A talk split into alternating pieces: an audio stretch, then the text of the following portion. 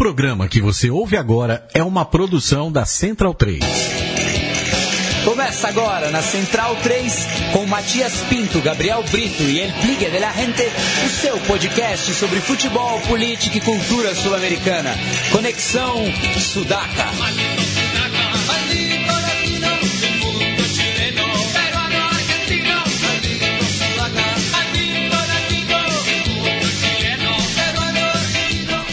Buenas ouvintes da Central 3, está começando mais uma edição do Conexão Sudaca, ocupando e resistindo na sua placa de áudio. Meu nome é Matias Pinto e, como sempre, estou ao lado dos meus companheiros de batalha. À minha esquerda está ele, Gabriel Brito, o guerrilheiro da informação e papai de Ana Cecília. Tudo bom, Gabriel? Tudo ótimo, belo feriado para passar aqui na, na capital, né?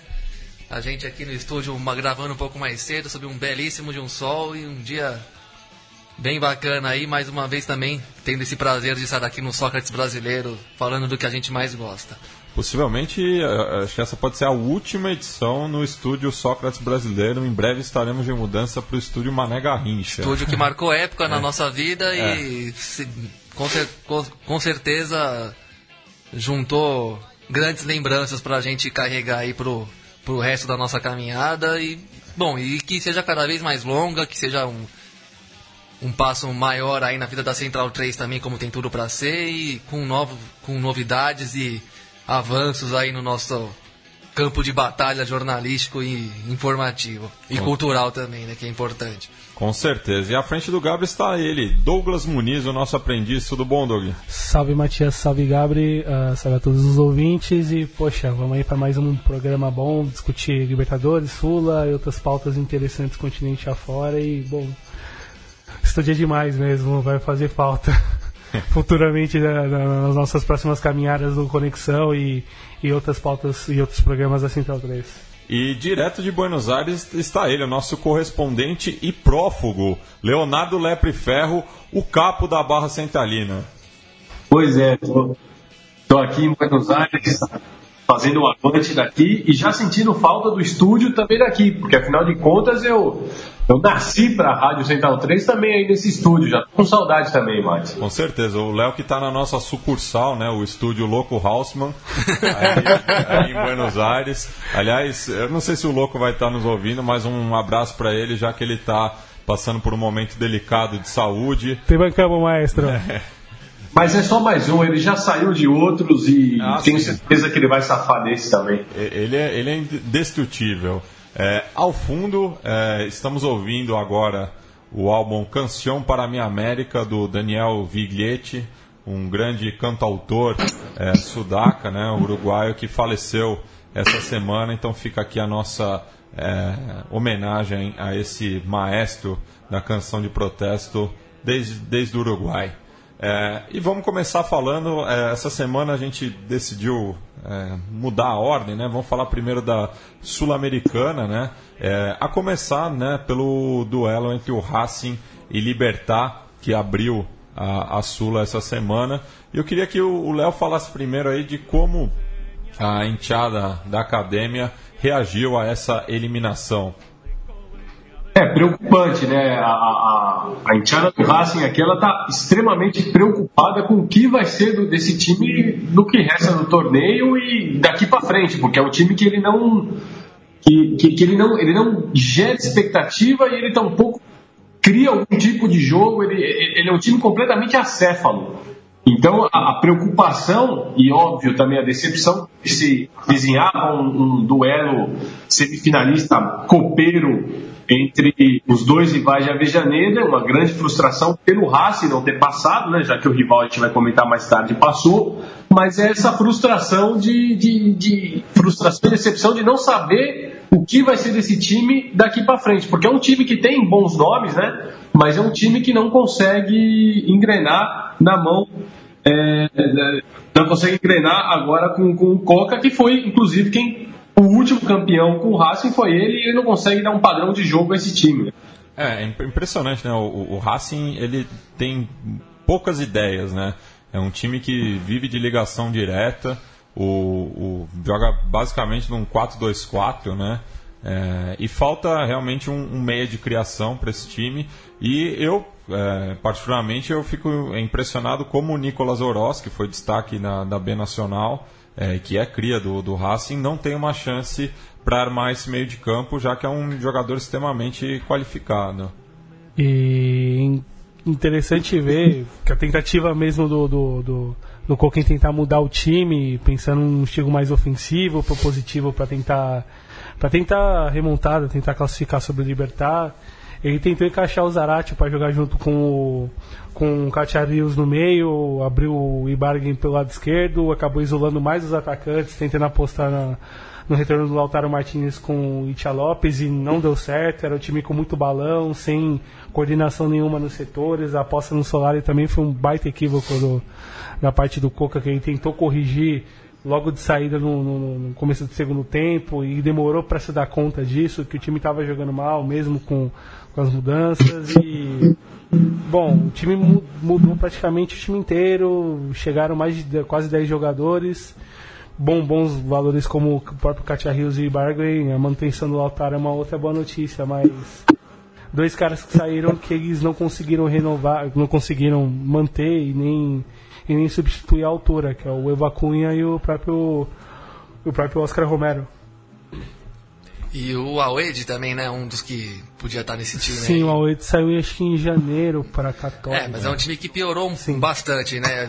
Fez muitas contratações aí, algumas não nem chegaram a poder jogar todas as fases da Sul-Americana, então é um time que está se reconstruindo ainda, né? E taticamente é tá, tá procurando uma nova cara e provavelmente não vai ser essa cara atual que vai chegar na próxima Libertadores. Eu duvido que esse esquema esquisito, esse 5-3-2 que vira um 4-2-4 ou que tenta virar um 3-4-3 ou 4-2-4 com, com a bola no pé o que exige muita dinâmica dos jogadores, exige laterais que sejam muito criativos, quase que meias, quando, tão, quando passam no meio campo. Enfim, é difícil botar em prática, é mais para se defender. É um esquema que é bom para para propostas defensivas mesmo, mas que para exigência do Racing, é, não, não acho que que contenta completamente, né? É um time que não conseguiu apresentar um futebol convincente em momento algum nessa Sul-Americana, mesmo tendo avançado três fases antes de chegar onde chegou. E já fora como cornetado pelo Vitor Blanco semana passada, na, na, na, numa, numa entrevista do, do Olé com, com o Vitor Blanco, presidente do Racing, que ele já havia meio que já feito alguns comentários, esperando um jogo melhor, esperando um time, um time melhor postado em campo, perspectivas melhores para o time que foi montado, que não é ruim, mas é, perder esses dois atletas citados, o Romero e a Cunha, pesaram demais, assim. Pesaram dá, demais, não dá, para perceber. substituir ainda não. Não, não mesmo. Eu acho, eu acho que o Acunha ele é, é, é, é, muito difícil de ser substituído o Acunha. Ele não tem, ele não tem um jogador. Não, não só por ele talento, mas é porque ele tem tanta força de vontade, que ele corre tanto. Não, e, e é justamente isso. Eu acho que, por exemplo, o, o, eu acho que o Romero você consegue ainda encontrar algum, alguma peça dentro do próprio futebol argentino, você ainda tem camisas 10 que possam, fazer a função dele. Agora, o Acunha, no momento que ele está, na crescente que ele está, eu acho que ele é muito difícil do Racing encontrar alguém à altura. É, e lembrando também que a situação do Racing no torneio argentino, na Superliga, no caso, não é fácil, né? O clube é o atual vigésimo colocado, de um total de 28. É, perdeu jogando com o time titular, né? No, no, último final de semana, na sua visita a Tucumã, é, tomando 3 a 1 para o Atlético local. É, sendo que os três primeiros gols do, do Decano foram aos 20 minutos do, do primeiro tempo. O Racing ainda descontou nos acréscimos da, da etapa inicial. É, então é, é, é um momento bastante delicado para o Racing é, nas duas competições que jogava nesse semestre, né? sendo eliminado é, da Sul-Americana agora e não, não tendo um, um, horizonte muito positivo na Superliga. Lembrando, o Racing está classificado para a próxima edição da Libertadores, mas no próximo semestre vai ter que é, jogar tanto a competição continental quanto o torneio nacional é, na mesma intensidade para é, buscar Conseguir alguma coisa na próxima temporada. É, então, um, um, momento bastante difícil ali no lado branco e celeste de Avejaneda. Falando no lado vermelho da cidade, né, o Independente é, empatou no final de semana contra o Patronato, jogando com o, o a, o que tinha de melhor, assim, vamos dizer, né? É, e pelo contrário, como tinha conseguido uma boa vantagem em Assunção na semana passada, é, ontem foi com um time bastante mesclado, é, jogando de local. E, mas conseguiu a, a, a, classificação com alguma facilidade, né? Foi a primeira vez também que o Nacional Querido não anotou é, na Sul-Americana. É, e a, até foi interessante né, ver o Burrito Martinez né, voltando a, jogar, fez um bom jogo, marcou o primeiro gol, começou a segunda jogada do segundo. Dividindo o ataque com o Giliotti, que dividiram o ataque do Boca Juniors em 2014 na semi da Sul-Americana que perderam para o River. Sim. É, o Santos Mino também fez uma sim, grande partida. Sim. O Gaston Silva também é. vem jogando muito bem. Então o Independente chega forte aí para a semifinal contra o Libertar e na Superliga é, ocupa uma posição de meio de tabela ali, está em 12 segundo, mas podendo administrar, né? Sim. É um time de refugos, né? Como você estava, como você foi passando aí todos que você passou, né? Tanto o Gigliotti como o próprio Burrito, que não é, não é, não é um, é um bom jogador, mas que, que não, não conseguiu ter uma carreira tão consistente.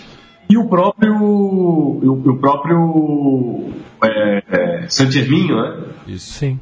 Então, não, não, é, é, um catadão de ex-bocas que, que, que tenta ressurgir, que tenta reaparecer tanto para o mercado internacional, mas principalmente para o mercado nacional, né? Que é um time que está se rearmando, né? E joga bem. É, o próprio Burrito era reserva no Vélez, né? No, no semestre passado. Sim, sim, era, era, era reserva. Uhum.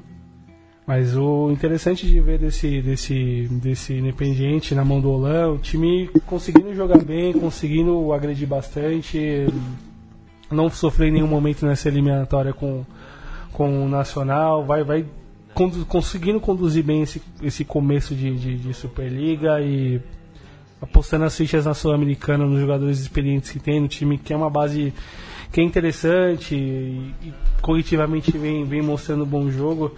Acho que é para se destacar mesmo a atuação do, do, do Gaston Silva, que a gente estava comentando em jogos eliminatórios, que tinha jogado de lateral na última rodada do Uruguai contra a Bolívia e acabou jogando alguns momentos ontem de lateral e conseguiu o passe pro, pro primeiro gol do, do Martinez, a jogada meio que começou com ele, dentro das jogadas de ataque que saíam do pé dele, vindo da lateral. Uh, acho que o ponto a se destacar é olhando agora para para a perspectiva dos paraguaios, você tomando um pouco libertar e fazendo essa ponte com, com o Nacional, é, um bom trabalho do Rubeiro, mais um bom trabalho do Rubeiro no, no, no país, agora comandando o, o, o Amarelo. Uh, com uma defesa muito experimentada, né, que é, Pablo da Silva, Caraz, Candia, o próprio Cardoso, jogadores acima de 30 anos, hipervividos no futebol, jogadores já de. de... Curtidos. De... Sim, jogadores de Copa do Mundo, de uma, duas Copas do Mundo, muito experimentados e a gente vai ter um bom duelo entre o, entre o Rubeiro e o Olan na, na semi Sul-Americana e pro Nacional é tentar uma nova vaga para a Sul-Americana no ano que vem, já que para Libertadores no ano que vem está muito difícil pela via do Campeonato Nacional. E algum favorito aí para essa semifinal? Olha, eu acho que são dois times completamente parecidos. Viu? Eu também vejo assim. Já cansou de ver os times paraguaios, mesmo aqueles que têm um pouco menos de camisas, fazendo jogos bem competitivos, bem duros, conseguindo se colocar à altura de times mais, mais famosos e que a gente tem a tendência de já colocar logo um favoritismo que nem sempre é tão real assim. Enfim, então, e tem o princípio básico também, né? Quem chega numa semifinal no campeonato que teve jogado por mais de 60 equipes é porque tá lá para ser campeão, né? Quem chegou aí é, é divide as mesmas chances de, de título no, a, a, grosso modo, né? Então não tem por que ficar fazendo muitas previsões, não já o Libertar já mostrou credenciais o suficiente para ser respeitado aí. É um desses times que agora ou daqui a pouco vai conseguir deve, pode conseguir beliscar um título importante aí no continente. Sim, com uma dupla de ataque muito forte. Salcedo e o Cardoso, dos 10 gols do Libertar na Sula, fizeram 7 juntos. E é uma dupla de ataque de muito peso. Experiência, rodagem, não é, uma, não é um time que vai tremer jogando em Avejaneira, não tem nada disso. É um então, belo- é um time que chega para ganhar mesmo. É um belo teste para a defesa do Rojo, até mesmo para o que o Olan pensa para a equipe no, no- nesses meses que restam agora para o ano terminar e para os jogos importantes que restam até o final do campeonato se conseguir chegar lá. Isso, eu, eu vejo assim um leve favoritismo pro, pro Independiente. É, tem que ver também né, quem, quem decide ah, em casa, né? Ainda não, não, não foi sorteado o, o mando. É, mas eu, eu, eu vejo um leve favoritismo pro, pro Independiente pelo momento do clube, porque é, o Libertar está muito mal né, na, no, no clausura, no, no Paraguai. Está colocando todas as fichas é, na Sul-Americana. É, e eu acho que o, que o Independente no ano é, vem jogando de uma forma bastante regular. Lembrando, o Libertar foi campeão no, no primeiro semestre, é, só que vive um segundo semestre está focando mais na, na Sul-Americana e é, talvez esse, esse excesso né, na, na- na Sul-Americana possa ser bastante traumático ali para o Gumarelo. É, então, o Independente, desde o, que o Olan assumiu, tem, tem se mostrado bastante consistente. Sim. Mas, claro, é, tá bem aberta essa semifinal. Muito aberto. O Amarelo já está classificado para Libertadores. O projeto mesmo é só focar na Sul-Americana. Também já tranquila no Paraguai, não corre risco de cair, já tem vaga garantida para Libertadores no ano que vem. A questão é a própria Sul-Americana mesmo como chance de, de grande conquista pro, pro, pro clube. Correto. E o Independente, é, que na, na Copa Argentina, né? Estou buscando aqui a, a ficha. é, foi eliminado pelo Atlético Tucumã, que depois ele eliminou na Sul-Americana. na Sul-Americana. Então é a última chance do, do Rei de Copas se classificar a Libertadores. Ele que bateu na trave né, no, no último torneio é, da primeira divisão. Uhum, e- Ficou em sexto. Sim, se- não se conseguiu pegar a vaga na Libertadores, perdeu na última rodada. E na última Sul-Americana caiu pro Chapecoense nas quartas de final, se eu não estou enganado. Correto. É, passemos agora para a outra semifinal, né? É, começar falando do Fla-Flu, é, que, a contrário da semana passada, foi um clássico bem mais é, gostoso de assistir, mas nessa semana eu, eu fiz o, inverso. Eu acabei optando assistir o jogo de Porto Alegre, que a gente vai falar mais adiante, mas é, quem viu o Fla-Flu, eu gostaria que emitisse a opinião. O jogo é dividido em duas partes. Até o, o terceiro gol do Fluminense, um jogo, e depois o terceiro gol do Flu, até o final, outro. Assim, o, o Flu conseguiu agredir o, no de começo, conseguiu o gol logo de cara com o Lucas, conseguiu agredir um pouco mais. O Flamengo pareceu que sentiu um pouco o golpe, tentou tentou buscar empate, conseguiu um empate com o gol do, do- do Diego, a coisa meio que reamou, mas o Fluminense conseguiu ir atrás, fazer o segundo e o terceiro gol, até no momento que o Flamengo conseguia demonstrar algum sinal que poderia modificar a partida, e aí do terceiro gol em diante, talvez uh, faltou um cara mais vivido, um cara mais experiente, mais, de mais peso no Fluminense para segurar a bola, para controlar, para sofrer uma falta, para tentar provocar o, o Flamengo, para tentar passar calma para os garotos que talvez sentiram o peso do jogo, da, da, da importância e da, do que aquilo poderia trazer para si, É, principalmente pro tinha que rival. mais o jogo, em, Sim. em suma, né? Porque fez 3 a 1 também muito na,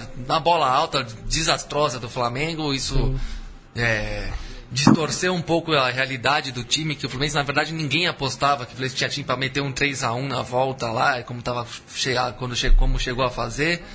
Se valeu muito da bola alta, fez um gol no começo, por, no ímpeto ali de quem está jogando um clássico com Gana, mas é um, um resultado que reflete a força de cada, de cada time mesmo.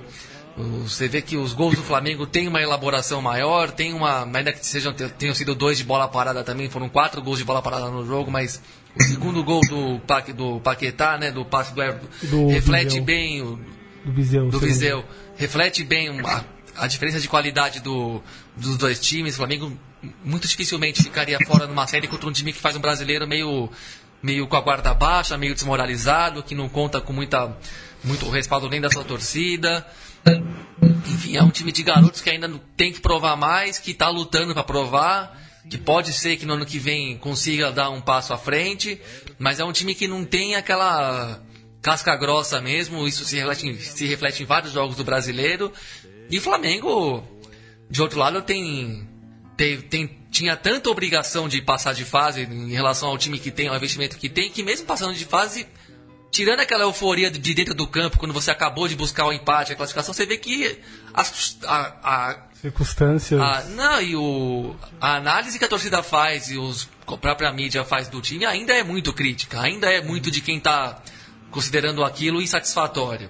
Ainda é um pouco do tipo, beleza, se seria uma baita de uma crise né, perder essa vaga para o Fluminense, porque para o rival, né, numa circunstâncias bem favoráveis e tudo mais, mas se perder na próxima fase para o Júnior, vai ter a corneta, vai estourar o ouvido de todo mundo também. A, a, é um até, time que está num... Até pelo volume de investimento que o Flamengo Exato. fez nesse ano, é o único título que, que resta, né? O Flamengo foi eliminado, à exceção do, do, do campeonato estadual, de todas as, as competições que, que disputou. Eu acho que merece um pouco de serenidade, né? O futebol brasileiro é absurdamente imediatista, né? A gente vai falar do é. Campeonato Brasileiro. O Palmeiras era um time que, cuja temporada era um fracasso concretizado. Agora pode ser que simplesmente seja bicampeão brasileiro. E vão falar o quê? Quem falou há três semanas, quatro semanas atrás que, que o ano do Palmeiras era um fiasco. Se o Palmeiras terminar o campeonato em dezembro com um título brasileiro, vão falar o quê? Vão falar que foi uma maravilha, que o Alberto Valentim é um puta técnico, que não sei o quê, que não sei quem jogou muito, que fulano jogou demais, e não sei que o elenco é forte. Enfim, é muito ciclotímico, né? O, a, as análises aqui, é muito em cima do resultado do resultado. Tanto sobre, um isso, sobre isso, Gabi, que você está falando, Marcelo Bielsa, se eu não me engano, nesse ano, quando teve um simpósio lá na sede da CBF com o Tite, inclusive, ele é muito, ele é muito enfático eh, na crítica que ele faz à imprensa por causa disso, porque ele fala que hoje está quem está educando o jovem é a imprensa. E a imprensa é volátil, ela vai para o lado que lhe convém. Se você perde, eles vão bater porque você perdeu jogando de um jeito. Se você ganha jogando do mesmo jeito, é. eles vão te elogiar pela forma como você joga. Ele dá até o exemplo do Neymar, no caso. É muito interessante isso, é, essa charla do, do Bielsa. Se a gente pegar, por exemplo, até a própria entrada do Vinícius Júnior, que entrou no segundo tempo, que foi um dos elementos que ajudaram a mudar o jogo pela própria capacidade individual do moleque. Exato. E de quanto o técnico foi cobrado, ah, bota o moleque de 17 anos. Pô, você vai botar o moleque de 17 anos. Aí não Num dá clássico, certo. não dá certo, o time cai fora e aí? Enfim, é, estamos falando de dois times, tanto o Flamengo como o Palmeiras, que eu usei de exemplo aqui também. São dois times que podem fechar esse ano com grandes títulos. E mesmo assim, o que já teve de gente que taxou a temporada de fracassada foi uma enormidade. Mesmo assim, pode, pode terminar dezembro com um, cada um tendo um, um grande título debaixo do braço. Pode ser que não também. Mas eu quero ver como é que fica a, a análise das pessoas se acabarem ganhando os campeonatos que estão disputando e que ainda podem vir a ganhar.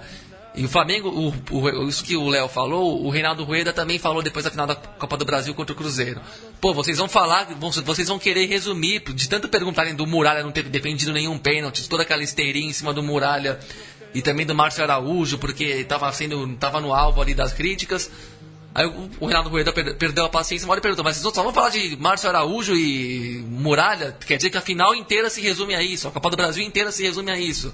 É muito são críticas é, muito é muito um comportamento muito volátil mesmo e são críticas muito fugazes né que daqui a pouco todo mundo esquece e já vira a chave para fazer o elogio mais fácil de todos também né então é, é, é, estranho isso. O Flamengo consegue tirar um rival numa circunstância muito emocionante ali de um jogo que estava quase perdido e virou um empate heróico e mesmo assim é, a noção das pessoas é de que o time está deixando muito a desejar, né? Não, não é uma noção de que vamos para cima, vamos buscar o título. É uma noção bem crítica ainda, né? E sendo que o Flamengo montou um grande time, mas que tem a tendência natural é que seja melhor no ano que vem mesmo, quando o Renato Rueda pegar tudo aquilo lá que ele recebeu a partir de janeiro e poder trabalhar em todos os campeonatos com o mesmo elenco, né? Porque ele teve muitos, muitos impedimentos para usar jogadores aqui e ali, na Copa do Brasil, no, no, principalmente.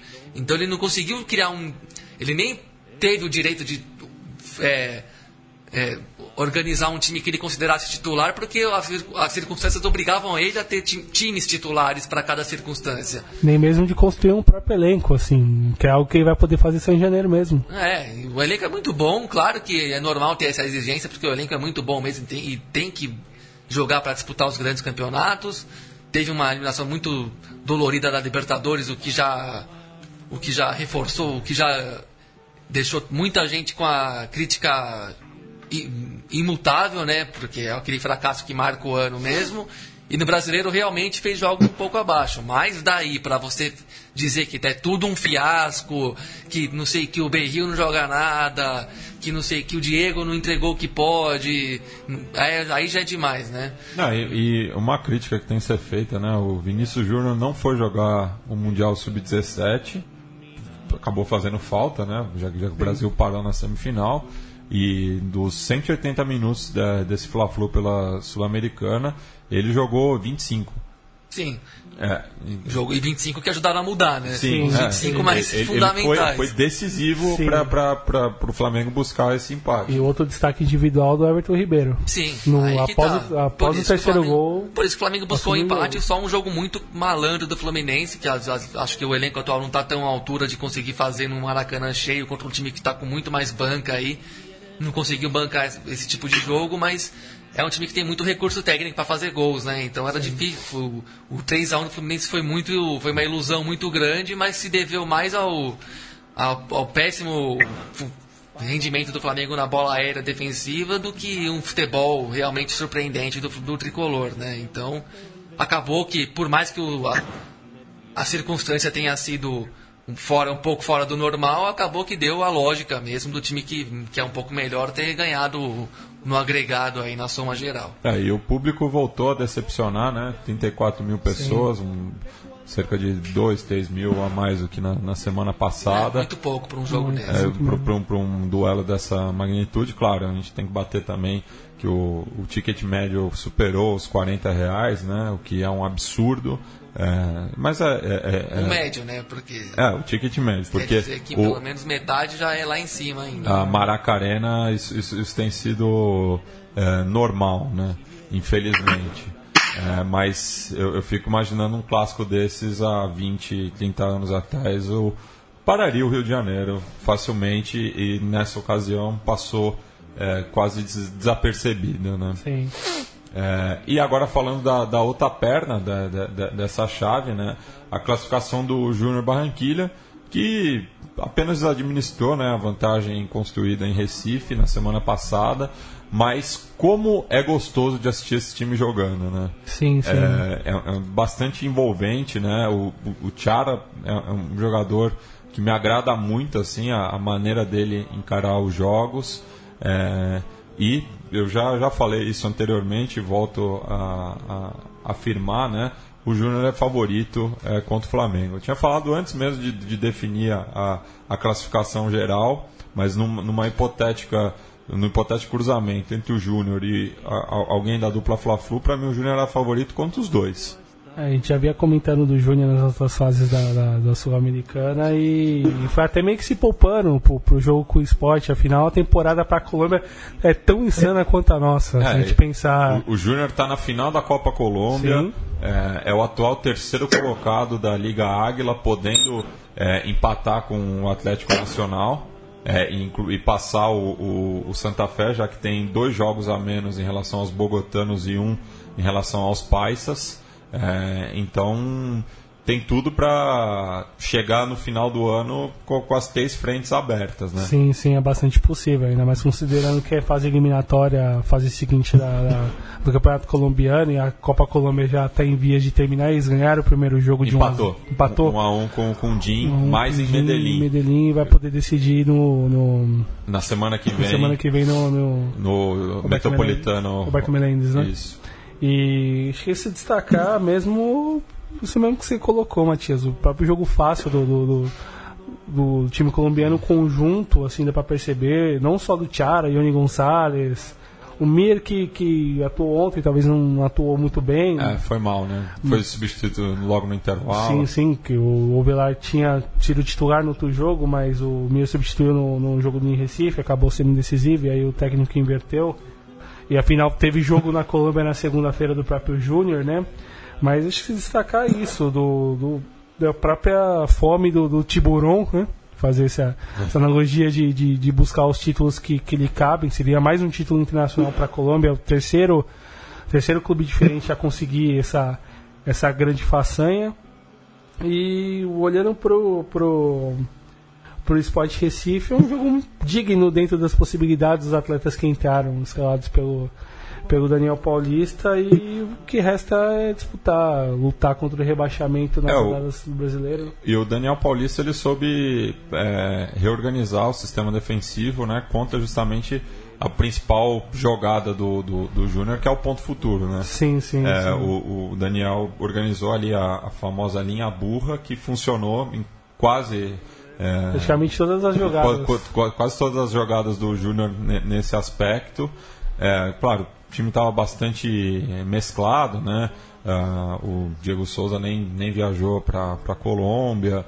Uh, eu gostei do, do, do Tomás. Uh, e, e, é, é um jogador que está pedindo mais rodagem nesse time do, do esporte porque tem bola e, e disposição, né? É, considerando até o que o, que o ano do esporte poderia, lá no começo, pensando nas possibilidades que o, que o ano reservava para o esporte, Talvez com uma ideia, com um projeto, com uma ideia mais clara da diretoria, do, da própria formação do elenco, poderia talvez conduzir a Sul-Americana melhor nesse pedaço do, do, do, começo da, da Sul-Americana para cá, se a gente lembrar a própria primeira fase que foi um tanto agônica, surpreendentemente agônica com o Danube, que passou nos pênaltis no Uruguai, a própria dificuldade para conseguir superar o Arsenal. E depois a ponte. E depois a ponte, da forma como foi. Dava para ter feito melhor, assim, de repente ter complicado bem mais o, o Júnior e ia ser interessante de repente uma semifinal entre Sport e Flamengo, 30 anos depois. o Tiratema. O Tiratema. a final do, do, do, do, do módulo amarelo, como diria o. enfim, os, os revisionistas da vez, né? É. E, e Léo, aí na Argentina, é, comentam alguma coisa do, do, do Júnior? Ele, ele tem chamado a atenção no, nos noticiários? Ah, o Júnior ele, ele chama atenção, mais que nada, sempre pelo Theo Gutierrez, né? Aqui. E, e, por incrível que pareça, deixou saudades, viu? Porque há, muito, há muitos seguidores do Theo, tanto torcedores do Racing quanto torcedores do River. As viúvas de Theo. Mas é, pela, o, acho que o mais interessante da Copa Sul-Americana é que ela funciona muito bem para aquilo que ela se propõe, né? Ou, ou seja, esses times que geralmente estão relegados, digamos assim, ao segundo escalão né, da, da, da força do futebol sul-americano, eles fazem muito bom uso da, da competição. Então é muito bom, é muito agradável a gente ver surgir jogando bem tanto o esporte quanto o Libertar, e ela também funciona como uma espécie de UTI, de reabilitação para grandes que não atravessam um bom momento. Por exemplo, o vídeo caso Independente, né, que ele ele está se encontrando de novo é, na Copa Sul-Americana. O maior vencedor da Libertadores está fazendo como se fosse uma, um estágio pela Sul-Americana para, quem sabe, alcançar voos maiores daqui a uns anos. Como foi em 2010, né? O Independente só voltou a, a, a disputar Libertadores é, pela segunda competição continental, né? Exatamente, a final contra o Goiás em 2010. Né? Isso. É, e vocês acham também que o, o Júnior é favorito contra o Flamengo? Sim, sim, também acho que é favorito nesse momento. Muito se diz que o Eira conhece os colombianos, né? Fazer uma ah, pouca o Dante. Tá, o novo Dante, né? Que conhece os alemães. Mas uh, olhando, olhando o, que, o que pode dispor e como deve, deve colocar em campo tanto o Júnior como o Flamengo, tá, tá mais pro Júnior nesse momento. Sei, talvez um, uma melhora do Flamengo nessas, nessas últimas rodadas, pensando, projetando o jogo que é dia 22. Né? Semana né? que vem, é não, é. Dia, dia 22. É, dia 22 é. O, o jogo da ida, dia 24 não? Vai ser na quinta-feira, né? É, 23. 23, 23. É, 21 é o Independente Libertar, 21 é. e 28. E o 22 Flamengo, é a final 22 da e 29 a Libertadores. final da Libertadores e 23 e 30 a semifinal do Flamengo com o Júnior. Isso. Eu só vejo vantagem pro Júnior pelo critério de decidir a segunda, a segunda partida em casa mesmo, acho que isso ajuda.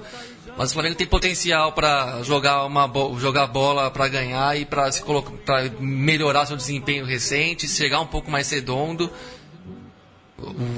Claro, vocês têm todo o fundamento mesmo considerar o Júnior favorito para quem é, pra, o favorito para quem acompanha e sabe que o time está numa fase já tá tem tá num momento bom com regularidade já há alguns meses e o Flamengo ainda não conseguiu convencer. Mas por outro lado, no papel tem material de sobra para poder chegar e fazer dois grandes jogos. Sim, sim, sem dúvida. Mas o, é, é um pouco teste pro Rueda e pro próprio Teste pra Flamengo para conseguir se coisa provar aí. alguma coisa pensando nesses dois jogos que vão ser bastante interessantes daqui a algumas semanas. Correto. É, agora passando né, para final, para as semifinais e a definição dos finalistas da, da Copa Libertadores, começar pelo jogo de Porto Alegre, no qual também o Grêmio, assim como o Júnior, tinha uma vantagem considerável, né? É, afinal tinha ganhado de 3 a 0 em Guayaquil. É, só que dormiu um pouco no ponto, né? O, o Barcelona é, fez um jogo bastante interessante, né? É, se- servindo para calar um pouco os críticos, né, que falaram de- dos analistas de resultado, né, depois da derrota na semana passada, porque não foi à toa que, que esse time eliminou tanto o Palmeiras quanto o Santos. E já tinha batido no Botafogo na primeira Também. fase. Sim, É, o Barcelona é, tem é, futebol.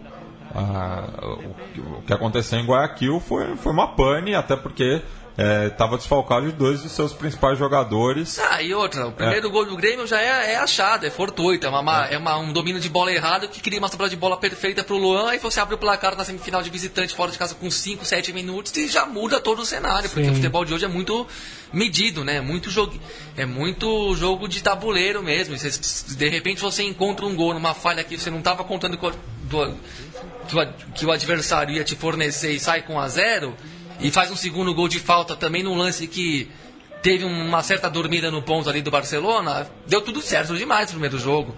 Aquela defesa do Marcelo Groi que antecipou o ter- o terceiro gol do Grêmio. Deu tudo muito certo. No pior dos casos, se não- acontece aquela defesa absurda do Groi, já, virava um 2x1, já era outro era cenário. Já podia ter acabado dois. a- a- Aquele, aquela defesa do Groi foi, foi um ponto de inflexão do, do confronto inteiro mesmo, por mais que não pareça. Porque evitou um gol que ia diminuir o placar no comecinho do segundo tempo, quer dizer, o Barcelona teria muito tempo para empatar aquele jogo ainda se conseguisse ter diminuído. Então, as circunstâncias são são é, os jogos também têm circunstâncias que fogem do controle do que cada time está fazendo ali às vezes não às vezes sai do previsto sai do roteiro mesmo e o, o, o 3 a 0 de Quito saiu muito do roteiro. Ninguém imaginou aquilo lá ninguém imaginou que o Grêmio ia chegar lá e dar um cacete. É, ninguém bancou essa aposta antes do jogo também. E no jogo de volta a gente viu um jogo um confronto mais dentro da realidade de um time que fez grandes jogos de visitante na Libertadores inteira em todas as fases. E, e- e teve o gol da vitória, mais uma vez, do Jonathan Alves, que fez, se não estou errado agora, todos os gols que o time marcou no mata-mata foram dele. E Exato. o Dos jogador, sete o jogador gols- que fez falta no jogo de ida. Eu acho que dos sete gols da Libertadores que ele fez, seis foram contra Seis no mata-mata. É, enfim. É, então, até sobre isso, eu acho que, por exemplo, é, a Libertadores, ela todos os anos, ela, ela oferece times que depois, que vão chegando mais às fases finais, vão encantando todo mundo e, elas são- e eles acabam sendo times que vão ser fornecedores para o continente inteiro, né? Muitos times brasileiros depois vão procurar jogadores, como foi até o próprio caso do Atlético Nacional, né? Foi uma febre, todo mundo queria jogador do Atlético Nacional, tinha que ter jogador do time do Atlético Nacional, enfim.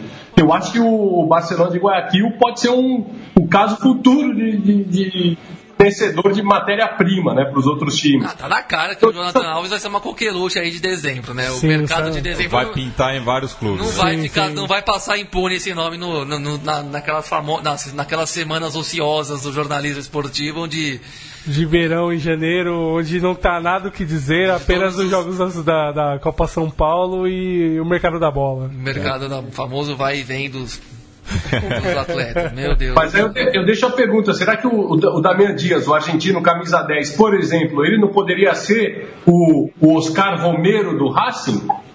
Sim. Seria uma boa pro, pro Racing, considerando É. o- os jogadores que tem uma matéria-prima jovem de bom nível, com um cara experiente, vivido.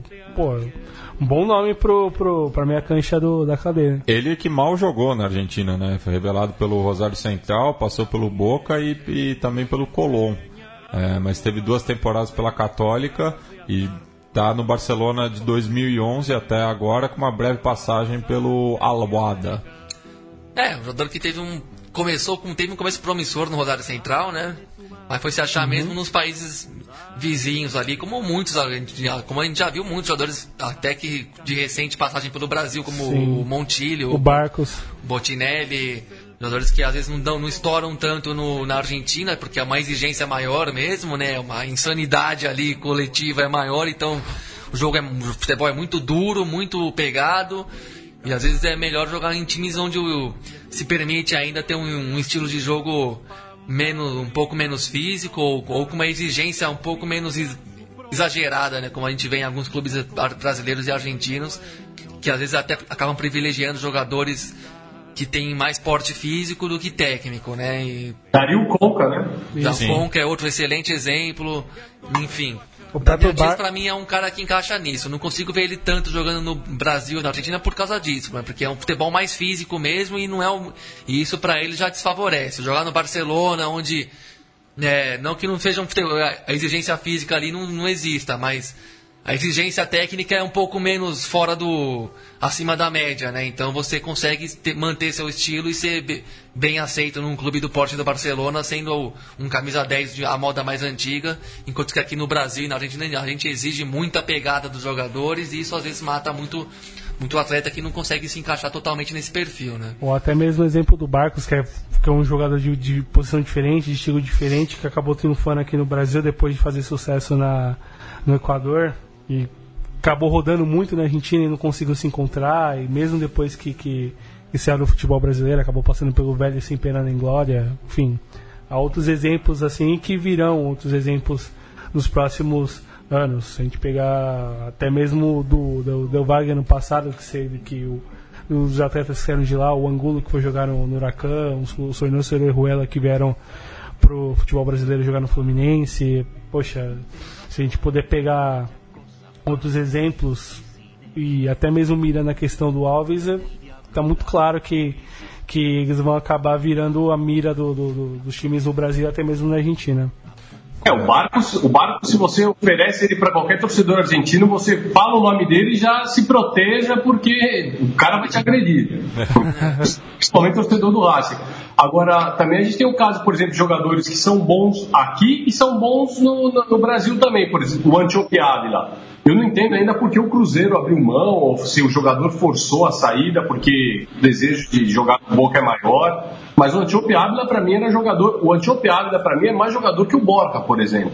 É, eu não entendi porque a implicância do Mano Menezes com ele. Aí, tinha Sim. lugar de sobra nesse time do Cruzeiro, Fácil, que nem tem é uma. fácil. que até carece um pouco de um camisa 9 mesmo, não É, deu pra entender. jo- jogou no, na segunda-feira contra o Palmeiras com o Rafael Marques. É, Isso. É. Que nem é a primeira opção do, do, do banco Sim. de reservas, né? Pois é. É, E o o- Ávila tá voando baixo aqui, É, né? fez dois gols no final de semana justamente contra o Lanús. Isso, goleado do Huracan e ele que já tá com o destino selado, né? Boca Juniors na próxima temporada. Sim, sim, é. Tá emprestado no, no Huracan justamente porque o, o, o Boca conta com outro centroavante que tá voando também, né? O Benedetto tá com um- uma média de gols é, que nenhum outro centroavante no Boca teve é, na temporada de estreia. É, é é um jogador que, pra, quando eu lembro de ter, de ter assistido o Benedetto, se não me engano, no Arsenal, e era esforçado, né? Correto. É, e agora, já que a gente citou o Lanús, né, vamos passar ali para o sul é, da grande Buenos Aires, é, onde tivemos uma grande remontada. Né?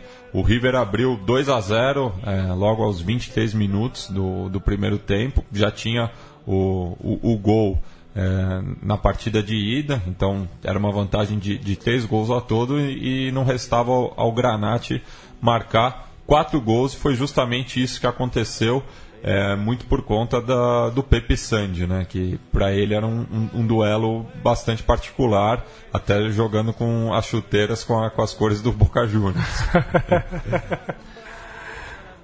É, o jogo está repercutindo ainda até hoje, né? Acabou de acabar, vale a redundância, né? A coletiva de imprensa do Marcelo Galhardo aqui na, na Argentina, prévia ao clássico Boca Juniors, que será nesse domingo, ou seja, ligação total do River Plate de vencer o jogo. E o Galhardo voltou a falar sobre sobre toda a polêmica do VAR, né, sobre a polêmica da tecnologia, que ele viu, ele achava que isso era uma coisa que viria para ajudar o futebol, ia ser tornar uma coisa mais justa e não foi o que aconteceu.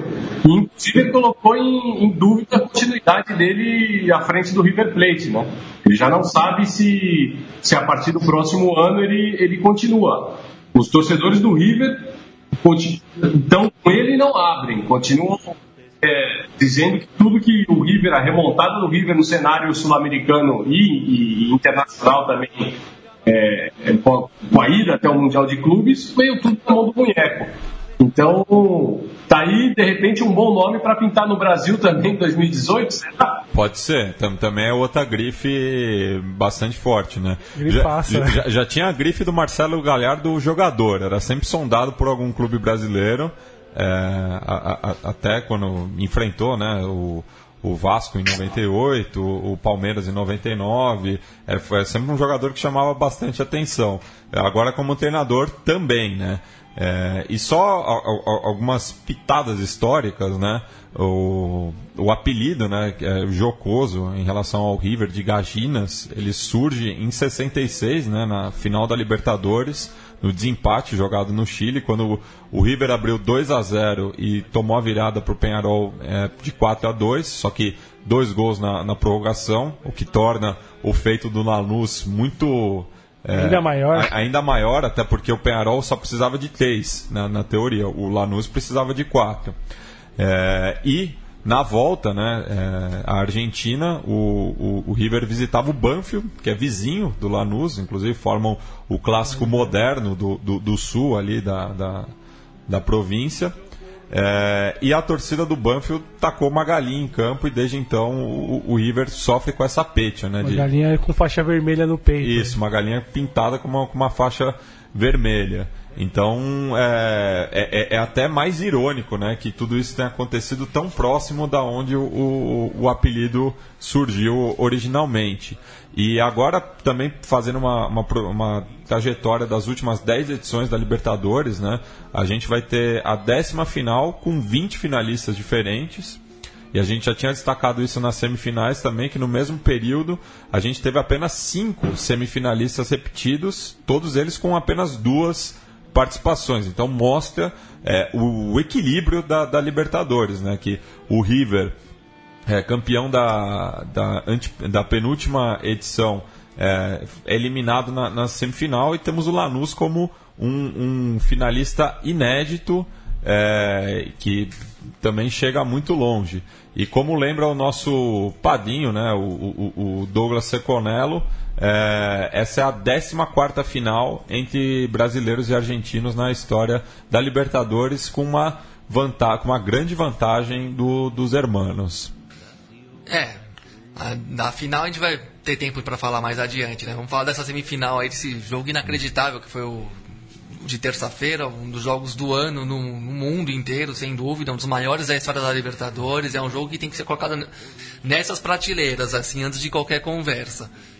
E uma, um, um, feito histórico do Lanús e também vamos combinar que a primeira grande tragédia promovida pelo árbitro de vídeo já, né, já, já é, é é chato você falar de uma façanha dessa tendo que comentar a arbitragem, mas o futebol de hoje é tão maníaco pela, pela, pela perfeição, por uma perfeição que nunca existiu, que nunca marcou o futebol do, que e a gente aprendeu a gostar. E que nunca foi um desejo do próprio futebol. Nunca foi uma necessidade, uma necessidade, um desejo. Um, um, um abraço pro Tostão. Um, alguma coisa assim.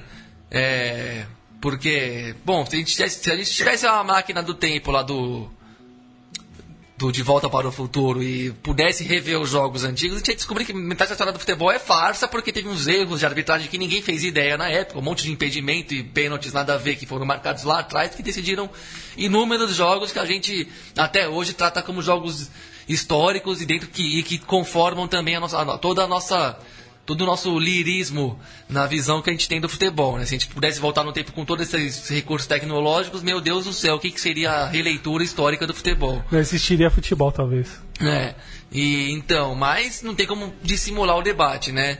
E antes de voltar a enaltecer o feito do Lanús, que foi uma coisa maravilhosa mesmo, um jogo impressionante, tem que levar em conta que o árbitro de vídeo tá, continua sendo. É, continua dependendo, a, a, arbitragem de vídeo continua dependendo de seres humanos de carne e osso, movidos a pressões, emoções, é, intuições às vezes. E não tem porquê aquele pênalti do primeiro tempo quando estava 2x0 para o River Plate não ter sido apreciado no vídeo. Não tem, foi fácil de ver no primeiro olhar, vendo o jogo na TV, no sofá. Primeiro olhar já foi meio notório que foi. No rebote, no, no replay, como é que você não vê não tem que parar o jogo para apreciar aquilo. Porque os juízes entenderam que, puta, já era, aqui o River tá na final, vamos, deixar, vamos não, não, vamos castigar tanto o Lanús. Que é aquela coisa que quem já viveu futebol dentro do campo sabe que influencia o juiz. Sim. Tá, é um jogo de torcida única, é uma semifinal que parecia decidida de fato. Tava tranquilo demais, o River do Lanús não conseguiu jogar nada. Começou bem o, o jogo e depois o Bragueri fez aquele pênalti insano muito desnecessário. Logo o Bragueri, que é um dos mais experientes do, do elenco. É, mas que fez aquele pênalti psicótico também no Ronaldinho Gaúcho que jogava pelo Arsenal, né? Sim. Histórico de pênalti do cara. Até antes de tudo isso, teve um, um impedimento do escopo, se eu não me engano, estava 0x0, 1x0, ainda que ele também não estava impedido e foi um erro grosso. E, e, e, aí outra, se tem o, vídeo, o árbitro de vídeo, por que que tá errado a jogada do impedimento continuar? Continua. Aí é. faz o gol e depois você vê no vídeo se anula o gol, se não anula. Mas por ah, claro, é, é, outra coisa, é outro ponto, é outro nó górdio aí do árbitro de vídeo. Por que, que a jogada vai parar? Se pode ser apreciada depois. O cara já é cara do gol, o bandeira levanta a bandeira e ele para de jogada, sendo que ele não estava impedido? Ou ele, já, ou, ele, ou ele já chuta meio displicente? Por que, Mas... que o cara não continua para valer a jogada e fala, vai ver no vídeo, se eu não, se eu não tava mesmo impedido? Porque é, sabe? Mas aí é o próprio receio do jogador de finalizar e tomar cartão amarelo. amarelo. Ou seja, o terreno da subjetividade continua existindo. Sim. Não vai existir a perfeição, não vai existir a justiça é, pairando em todos os jogos. É difícil e, assim, o único critério é o fator humano que não quis apreciar aquele pênalti do, que poderia marcar o 3x0 para o River Plate e matar de vez o confronto, porque aí o Lanús não ia fazer 5 nunca. É, enfim, mas Fora isso, foi uma, foi uma façanha maravilhosa, tem que ser enaltecida, a gente tem que separar os dois debates, porque o futebol sempre foi movido a isso mesmo e no, no, no, fim das contas você tomou quatro gols de um jeito que não era para ter tomado nunca também, inexplicável. Um espaço de pouco mais de 20, 25 muito, minutos. Muito. Foi muito ausente de espírito o River em campo, tava, teve tudo na mão para liquidar o jogo, não foi liquidar, tomou um gol de tabelinha dentro da sua área no último lance do primeiro tempo, quando já podia ter fechado mais a casinha e entender que, puta, se vira 2 a 0 a gente tá dentro, porque aí já. Aquele gol do Sandy aos 46 do primeiro tempo mudou muito o ânimo das coisas, e você volta e toma um gol em 40 segundos de novo. De jogadinha de tabela para infiltração por dentro, é, é muito bizarro tomar dois gols em 60 segundos, praticamente, como o River tomou. E a partir daí o Lanús entendeu que, peraí, tem metade do jogo e tal. E só mais dois gols Tá 2 a 2 de novo, estamos vivos de novo. A partir daí, o River tinha que ter apertado mais o, o torniquete também. O jeito que o terceiro gol sai é muito mole na marcação. Pra, o jeito que o, o jogador Lanús faz o giro na, na, na, beira da área e faz o cruzamento para a costa e mundo, a marcação para mim é muito suave, a falha, é muito a, a falha permissiva. do Pinola em cima, fora da área que é terrível, assim. Exato. Assim, não, não sair para matar a jogada, muito permissivo. O River meio que se deixou levar por uma sensação de que estaria classificado e que não daria para o Lanús reverter tudo o que reverteu. Sim. O River se, se acomodou. É, jogou, jogou sem a faca no meio dos dentes quando fez 2 a 0 entendeu? achou que estava muito garantido. Então foi meio inexplicável. Porque o Lanús conseguiu. Foi muito natural o jeito que o Lanús conseguiu ir fazer, marcando os gols. Foi muito normal, foi muito tranquilo, de, cer- de certa maneira. Não foi gols de força, de bola parada com cabeçada, desvio, chute, Chute de jogada fora. apertada, chute de fora. Foi muito jogadinha trabalhada uma atrás da outra, entrando, entrando, entrando, pum, 3 a 2 E aí o quarto gol já era mais uma jogada que tabela, toque nas costas da zaga, Pênalti, saiu pênalti e o gol do, do, do Silva. uma cobrança de uma frieza admirável. E, e o, o Pepe Sandi pediu para não bater, né? Não, já, já era demais. É, muita emoção, dá pra compreender também, né? Era muita emoção. Até porque jogar ali no meio no miolo de zaga é muito desgastante também. Você nem sempre tá com a perna tão boa pra bater um pênalti de tão decisivo. E né? com, 30, com 37 anos Porque também. a idade cobra, que né? ele tem não é fácil, não. Bateu quem tinha que bater, o, o camisa 10 do time, que é um jogador discreto, mas muito técnico, competente, que faz parte dessa engrenagem do Lanús há bastante tempo aí. E, e bom, é um time que tem, que tem começo, meio e fim, né? Que sabe o que quer da vida, que ganhou a Copa Sul-Americana em 2013, é o atual campeão argentino, tem participações recentes na Libertadores, onde sempre deu trabalho, sempre, jogou, sempre foi competitivo, jogando para enfrentar os grandes times mesmo.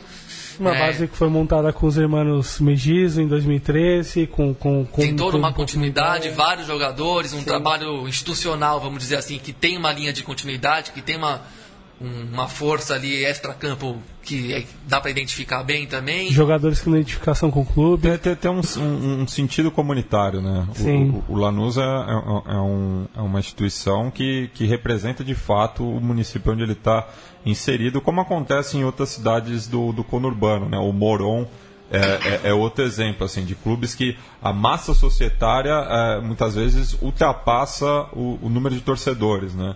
O Lanús ele, ele tem bastante sócios, mas nem todos são, são torcedores do clube. Mas ele tem uma razão social ali é, na, na- na sua, na sua localidade. É, exato. É um Sim. time que tem uma relação totalmente enraizada com o lugar, com seu lugar no mundo e isso ano após ano, década após década, foi tornando a instituição e o clube mais forte, mais até mais capaz de investir mais, porque é isso, é uma, é, representa toda uma região que está envolvida com o clube. Então esse sucesso futebolístico do, do clube tem muita explicação, tem, tem muito nexo na realidade e no, e no trabalho que se fez ao longo dos últimos 10 até 20 anos, se a gente puxar dos anos 90, quando já começa a, a se firmar definitivamente como um time de primeira divisão argentina. que- Campeão da Comembol. Exato. Vice-campeão no ano seguinte. É um time que tem uma trajetória que, as, que vem numa linha que tem continuidade virtuosa há muitos anos já e, e agora vem colocar essa cereja no bolo, né? Mesmo, mesmo que perca a final, mas só de chegar numa, numa final de Libertadores já é toda uma coroação de um processo aí muito longo e, e que faz justiça a um trabalho bem feito mesmo, né? Sim. Mas a- até sobre isso, viu, Gabriel? É, assim, a, a interpretação que os torcedores do River Plate têm aqui, pelo, pelo menos com os que eu estive conversando, é, a- apesar do VAR, apesar da arbitragem, apesar dos pesares, o River não poderia, não podia ter tomado quatro gols do Lanús do jeito que tomou. Então, eles, é, assim, óbvio que eles lamentam tudo o que aconteceu, mas que não- dá, não dá para admitir ter tomado os quatro gols da maneira como tomou. E, inclusive, durante essa semana, né, no, no programa de Rabona da TIC, também conduzido lá por alguns ex-membros da Iuna Baldosa, estava presente o lateral Gomes e ele contou que o Almiron ele tinha no vestiário né, ele já tinha falado que que o se, se o Lanús voltasse para o segundo tempo fizesse um gol rápido é, o- provavelmente os jogadores do River iam se cagar de medo. E foi o que aconteceu. Segundo o próprio Gomes ele disse que depois do gol do empate do Sandy logo no começo do segundo tempo os jogadores do River eles estavam se se brigando entre eles, estavam se insultando entre eles porque já estavam meio que desesperados, já via que a viola ia pro caco. É. E última coisa, eu queria, eu queria, eu queria um dia ver o Caruso Lombardi em um jogo que tivesse o VAR. Vai chegar esse momento. Ah, Tá aguardamos, chegando, tá aguardamos ansiosamente, até porque ele, ele aprontou essa semana, né? Quase ele ia tomar um pau do Pitana, ainda Nossa. bem que o Pitana ficou tranquilo. Não ia sobrar nada. Ia fazer do, do Caruso virar humo. É, e a nota triste né, da, da, dessa semana ali no Mundo Granate é que o, o treinador hispano-argentino Ramon Cabreiro, que levou o clube à sua primeira conquista nacional, é, faleceu é, logo após né, a, a, a classificação. É, não sabe até que ponto influiu né, é, é, essa, essa, questão, mas ele que foi revelado pelo clube como jogador e também atingiu seu ápice como treinador à frente da, da instituição. Então o, o, o, Lanús está feliz e triste ao mesmo tempo é, nessa semana. E falando da, da final, né, especificamente, é, lembrando né, que o, o, o, Lanús decide em casa, né, o segundo jogo será em La Fortaleza. É, vocês é, fazem alguma projeção desse duelo? No Lanús e Grêmio? Isso. Não, difícil fazer. No final é final, é cada time tem metade das chances mesmo. O Lanús decidir em casa tem um fator. Bater na mesma tecla do Júnior e Flamengo, né? O fato de decidir em casa dá uma dá uma, uma, uma pequena impulsionada, no, não tanta também, porque é, são dois times bem equivalentes. O Grêmio, eu acho que é, tem um, um, um, fator que joga contra, que perdeu muito, muitos jogadores ao longo do, da campanha, da, dessa temporada, mais recentemente o Pedro Rocha, né, mas fora aqueles que machucados mal conseguiram contribuir para essa temporada, como o Maicon, o Douglas. Douglas, o Michel, que é reserva, mas é um ótimo jogador. O Cícero, que eu não entendo. O Cícero que... deu uma sorte danada é. na vida aí, já pegou um bonde muito, da, muito bacana mesmo, deu uma sorte impressionante. Mas não fez o Cícero nada. é um jogador que você só que é muito ele joga no seu time. É. É, mas enfim, é um time que está conseguindo. O Renato Gaúcho está conseguindo tirar, tirou tudo que podia tirar desse time praticamente, né? A gente conhecendo um pouco aí da, de como funciona a torcida do Grêmio, você vê que tem um ou outro crítico ali do, das, das, de algumas manias do treinador, mas eu acho que fez o que dava para fazer, conseguiu extrair muito potencial e muito futebol de um time que jogou muito bem a maior parte da, da temporada. Vai precisar do Luan em, grande, em grandes noites para ganhar, esse, ganhar esse título. É um jogador que às vezes é irregular, às vezes é meio sumido em campo, então ele vai ter que fazer dois grandes jogos para empurrar o Grêmio para essa conquista. Mas tem um meio-campo forte, tem uma dupla de zaga excelente, um goleiro que está agrandado, né, vamos dizer assim.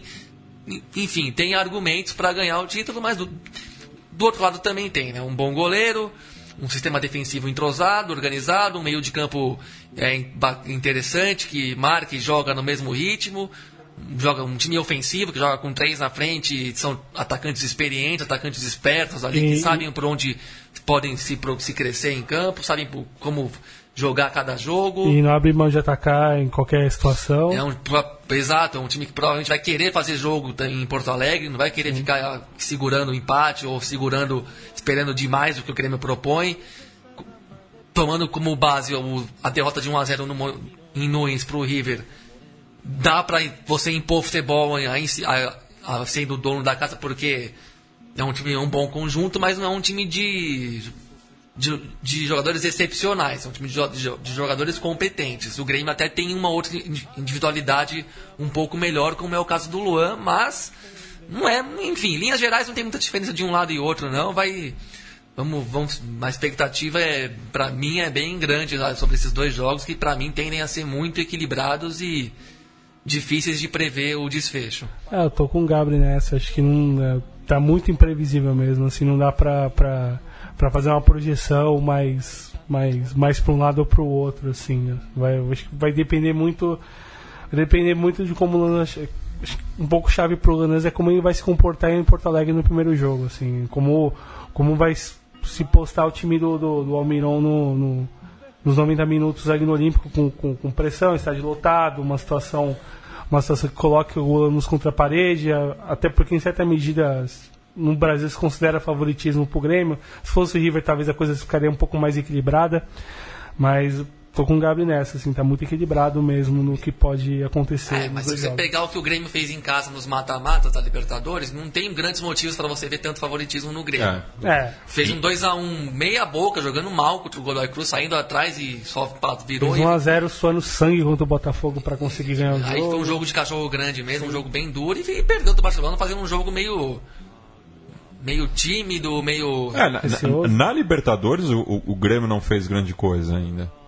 É, assim, é, é um time que fez jogos na, melhor, melhores e mais bacanas de ver até no, nas competições nacionais. Né? É, não, não é menosprezando o, o, o, Grêmio, mas o caminho que o Grêmio teve até a final, ele não foi tão tortuoso. É, a fase não. de grupos foi tranquila, é. a primeira eliminatória sem, sem, sem, muito, sem, sem ser um desafio pesado como foi com o Botafogo em relação ao Nacional, ou outros jogos da, de outros times na campanha, por exemplo. Assim. Contra o Botafogo, aí sim fez jogo sim, grande, jogo mesmo, pesado. Não, e, e, e, também o. Falando do próprio Lanús também, a fase de grupos foi horrorosa. Ele não teria chegado é, na, na, na, condição é, de decidir a final em casa se não fosse os pontos da ganhos no, no, tribunal da, da, da Chapecoense, porque perdeu para os catarinenses em casa, perdeu para o Nacional jogando em casa naquele contexto da, da greve, né? Da... E aí passaria de Nacional e Chapecoense, o Lanús ficaria fora, provavelmente. Não, ele, ele passaria, o Nacional teria ficado fora. Ah, sim, sim. Mas o, teria, teria, teria, outro caminho. Sim, o, o Lanús teria é, enfrentado,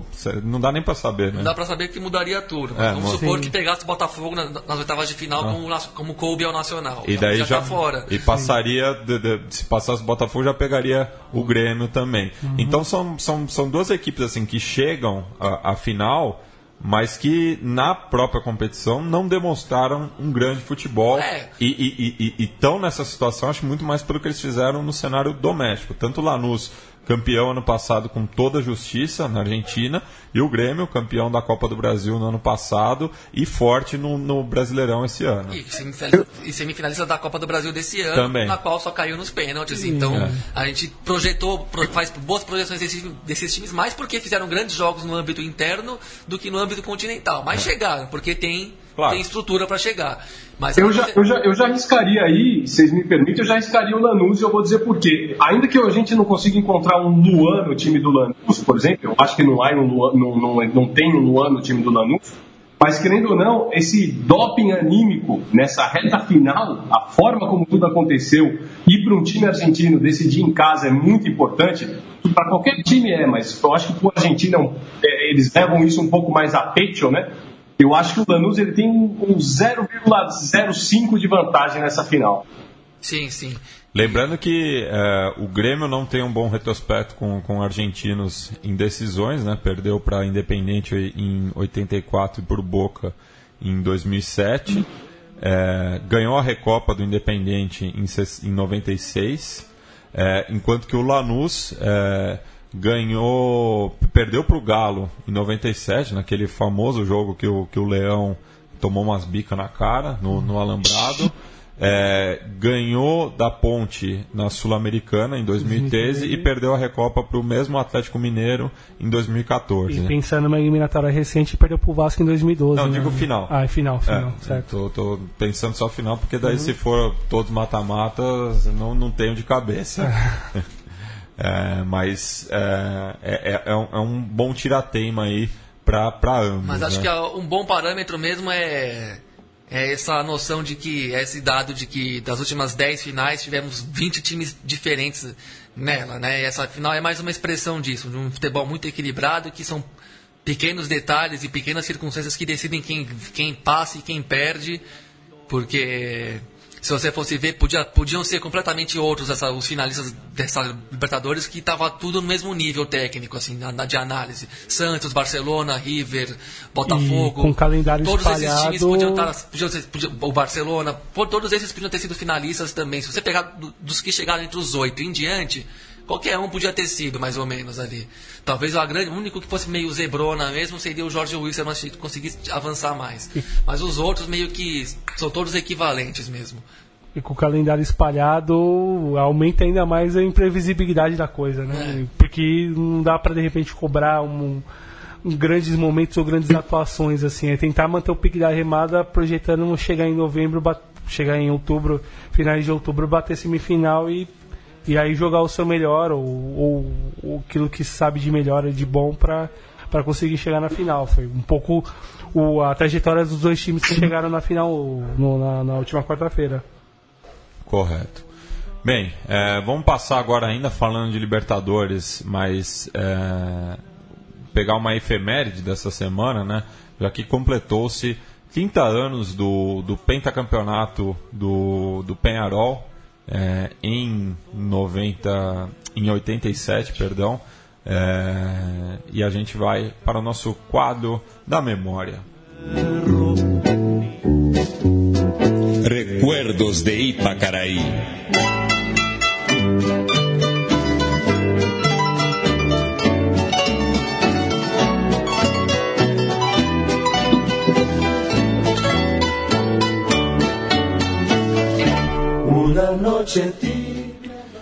Bem, em 31 de outubro, é, no Estádio Nacional de Santiago, é, pelo desempate né, naquela ocasião, é, enfrentavam-se o Penharol e o América de Cali. Lembrando que os colombianos vinham de é, duas finais né, consecutivas, é, sendo derrotado por Argentinos Júnior e River Plate, respectivamente.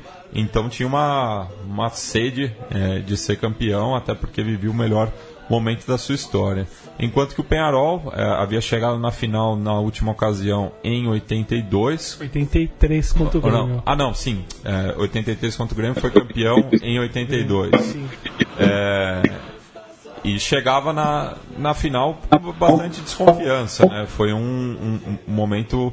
É, é, é, era um momento bastante complicado para os dois grandes no, no Uruguai.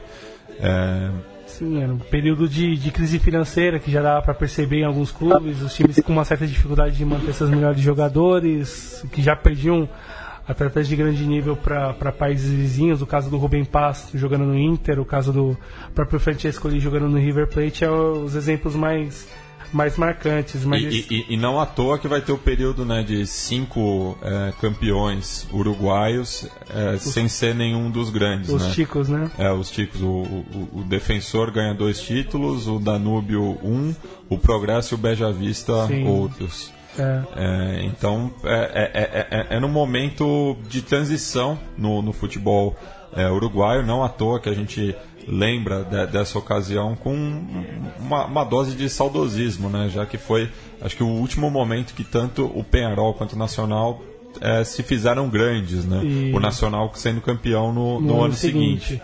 E o Penharol nessa, nessa campanha, na primeira fase conseguiu superar com, com certa autoridade o Alianza Lima, né? Que, que depois de foi no mesmo ano, o ano seguinte que acabou vivendo a tragédia perdeu os atletas, o time inteiro no, na, tragédia, na tragédia aérea que houve no. Acho que foi em 87 mesmo. Mas na fase final, na fase semifinal, que era grupos, né? Que era, que era o grupo de três, o River entrou como campeão de 86 na semifinal direta, caiu o grupo com o Independiente e o próprio Penharol. E o Penharol era quarta fora do baralho, conseguiu um arranque bom, conseguindo é, conquistar os pontos que, que lhe cabiam para tentar chegar na final e talvez o jogo-chave da campanha foi o 4x2 sobre o Independiente como visitante na Dolby Viseira contra o Independiente que era favorito e, e, e, candidato a vencer e chegar na final depois de, depois de três anos da sua última depois da sua última final que jogou em 84 e é um pouco Penharol dos Milagros, assim, um pouco na, no, no, jeito de ser do time. Era um time que não era tão poderoso como o de 82, que, tinha muitos jogadores de grandíssimo nível que, que marcaram o nome no, no, no, clube. O próprio Jair brasileiro, o Fernando Morena socando gols a, a, todos os jogos. Esse time era um time um pouco mais simples, um pouco mais solidário. E, mas... e que teve o Aguirre né, como uma grande incorporação, ele que veio do, do Liverpool. Sim, é. sim. E a própria chegada do, do, do, do Maestro Tabares, depois da saída do, do, do, do Rock Gaston ali no início de meados de, início de 87 se a gente pegar o próprio, o próprio histórico clássico do, do 8 contra 11, que o Penharol ganhou de virada torneio amistoso com o Nacional, da forma como que a gente foi, já destacou aqui. A gente já chegou a destacar aqui, que ajudar a forjar o que foi aquele time, se a gente olhar para as próprias finais, como foram os jogos, o primeiro jogo com vitória do, do, do, do, do quadro colombiano, que você olha o jogador por jogador era mais time, mas, mas tinha algo especial daquele Penharol que não forjado da, da, própria maneira de ser do clube, de não se vender, de não se, de se, não se entregar, de lutar até o final. Que no próprio segundo jogo saiu atrás do placar e conseguiu a virada no final do jogo, um gol espetacular de falta do do Vilar, quase no, no, no, finalzinho do jogo, que o empate dava o título já pro América, é, pro América jogando, em, jogando no centenário e, e, foi uma loucura, assim, procurem no gol no YouTube que é espetacular, assim, um gol espetacular de falta, que faz falta no, no nosso futebol e, e afinal é o afinal é um capítulo à parte, assim, observando é. até o que acontece no, nos exetores no, nos últimos segundos da prorrogação. Isso, e por conta disso a gente vai ouvir não uma, mas vamos ouvir três narrações é, diferentes. É, a começar pela primeira, né, colombiana, que até é uma das narrações que faz parte do, do nosso quadro Que Lindo é el Fútbol. Espetacular, é, maravilhosa. Vamos lá, vamos ouvir aí é, três versões diferentes do gol de Diego Aguirre.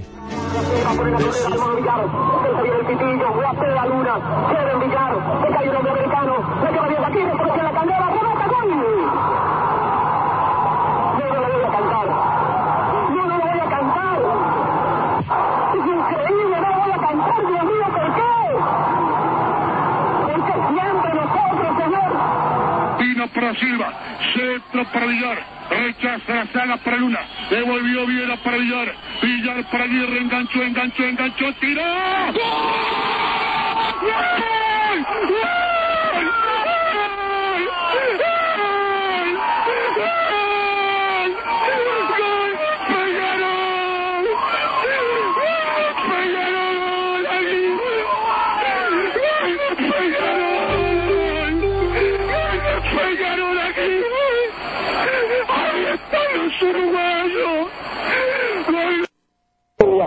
Arriba Viera, golpe de cabeza, la busca la Silva, tira para Villar, marca Valencia, sacó Valencia, sube Viera, viene para el bomba, el bomba Diego, tira Diego, tira.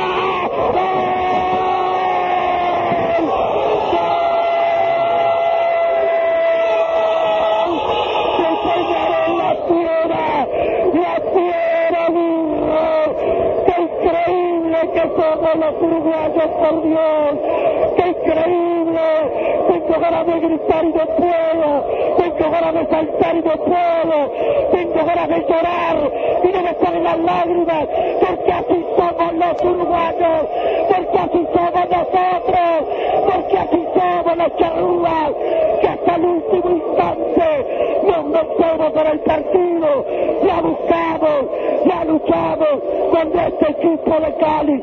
Tiraba pelotas adentro de la cancha, ensuciaba, hacía descontar, Peñarol, con una jugada maestra de Diego, una jugada fantástica de la fiera, en los 15 minutos exactos, anota el gol, Peñarol 1, América 0, aquí en Santiago, como en el 62, 62, los uruguayos porque somos así, porque metemos hasta el último momento, porque no nos entregamos nunca, porque luchamos contra la adversidad, porque cuanto más difícil el mano justa, Peñarol arriba, gana por 1 a 0, prepárense para Tokio, porque a Japón va na ocasião em Tóquio acabou sendo derrotado pelo Porto, né? É, que consagrou-se campeão mundial na, naquele ano. Na prorrogação. Na prorrogação também. Com Juari e Casagrande Isso. fazendo história além mar. Além. É, e o Campeonato Uruguaio volta né, à atividade esse final de semana. É, teve uma greve aí que durou semanas, né? É, até com participação de diversos jogadores que não atuam mais na, na, Liga Uruguaia, mas mostrando solidariedade com seus companheiros que seguem atuando no país, sobretudo Diego Lugano, né, que até em uma das suas folgas no, no São Paulo, que estava se recuperando de uma lesão, foi a Montevideo é, em, em, solidariedade a, aos companheiros. É, e a, o campeonato volta esse final de semana, né? Com destaque para o jogo do Penharol com o defensor, é, o líder contra o vice-líder, o Penharol que tem uma campanha perfeita, né, 100% de aproveitamento, com 18 gols marcados e apenas dois sofridos. Interessante que essa, que essa greve trouxe, trouxe alguns assuntos à tona em relação a, a, ao discutir o próprio futebol do país, por que perde tantos jogadores para fora tão cedo, por que uh, uh, a liga não consegue se fortalecer, uh, pensando nos clubes médios e, grandes, até mesmo olhando para os pequenos, por que time não, os times não conseguem fazer grandes, grandes campanhas fora do país, sobretudo qual a parte que cabe para os jogadores que, que, que, que, trabalham por esses clubes pequenos e quanto que eles recebem na fatia do bolo? Que é uma discussão que, que, que, já vinha que já vinha se maturando, que já existia desde os anos 90, da, da ascensão do, do Paco Cassal no futebol do país. E a forma como aconteceu. E que vai gerar uma greve em 92. Que também. gerou uma greve em 92 que atingiu em cheio a seleção uruguaia, até a própria constante troca de técnicos que havia na seleção e a briga com os grandes jogadores que já, que já não jogavam mais no país havia alguns anos. E essa pauta voltou à tona, mas sobre outros aspectos, né, da próprio movimento Mais Unidos que nunca que, que se chocou com a Mutual. Tem um texto, só pegando um, uma dica, assim, para quem quiser entender um pouquinho mais, um pouco a discussão, tem um texto no site Portal Vermelho, Mais Unidos que nunca, escrito pela Guadalupe, que é bem interessante, que faz essa, um pouco essa discussão do que estava tá, acontecendo até o final da greve agora que aconteceu essa semana em relação ao próprio movimento para se entender mais ou menos o que está acontecendo assim e, e enfim, acho que é interessante até mesmo o ponto que ela faz no texto discutindo a própria posição dos nossos atletas aqui em relação ao que, ao que eles fazem lá fora. Assim, até o nível de consciência de classe como jogador. Ô, Léo, e como repercutiu a greve aí do outro lado do Rio da Prata? É, então, é, se, o movimento também, o movimento do, do sindicato dos atletas já, já, já foi muito forte a ponto de, de promover greves em todo o histórico do futebol argentino, no mínimo três grandes greves já existiram aqui. É, agora, o mais interessante, por exemplo, o Penharol vai fazer um grande jogo da roda, que você citou esse fim de semana contra o professor. Ele já anunciou que ele não vai concentrar, ou seja, o clube pagou um mês mas os jogadores decidiram não concentrar porque existe um sentimento de solidariedade muito grande, né? É, dos, dos, dos, principais jogadores, os jogadores que defendem os clubes com um pouco mais estrutura em, com relação aos jogadores que, que defendem aqueles clubes mais humildes, né? E eu tive a oportunidade de conversar com o nosso amigo Agostinho Lucas em algumas ocasiões aqui, até para alguns textos lá no blog. E o Agostinho, que de repente vale a pena escutar aí para um, um, um próximo programa, porque ele é um dos, dos líderes desse movimento, né? E ele explica exatamente o, esse, esse, todo esse questionamento que se faz, que sobretudo gira também, como o Douglas explicou, mas nos direitos de imagem, né? Que os jogadores não recebem. Isso. É, eu, é. cabe lembrar que o Agostinho atualmente defende o Albion, né, que é a, a equipe mais tradicional do Uruguai, né, é o, vamos dizer assim, o verdadeiro decano para acabar com, com essa, esse debate infinito entre o Nacional e o Penharol, já que o, o Albion é, foi fundado antes que os dois e Sim. segue em atividade, apesar de se jogar na segunda B amadora, né, como é conhecida, mas ela é, na verdade, semi-profissional, né. É, Léo, continua aí na, na, linha com a gente, que a gente agora vai pro, pro nosso boletim das arquibancadas.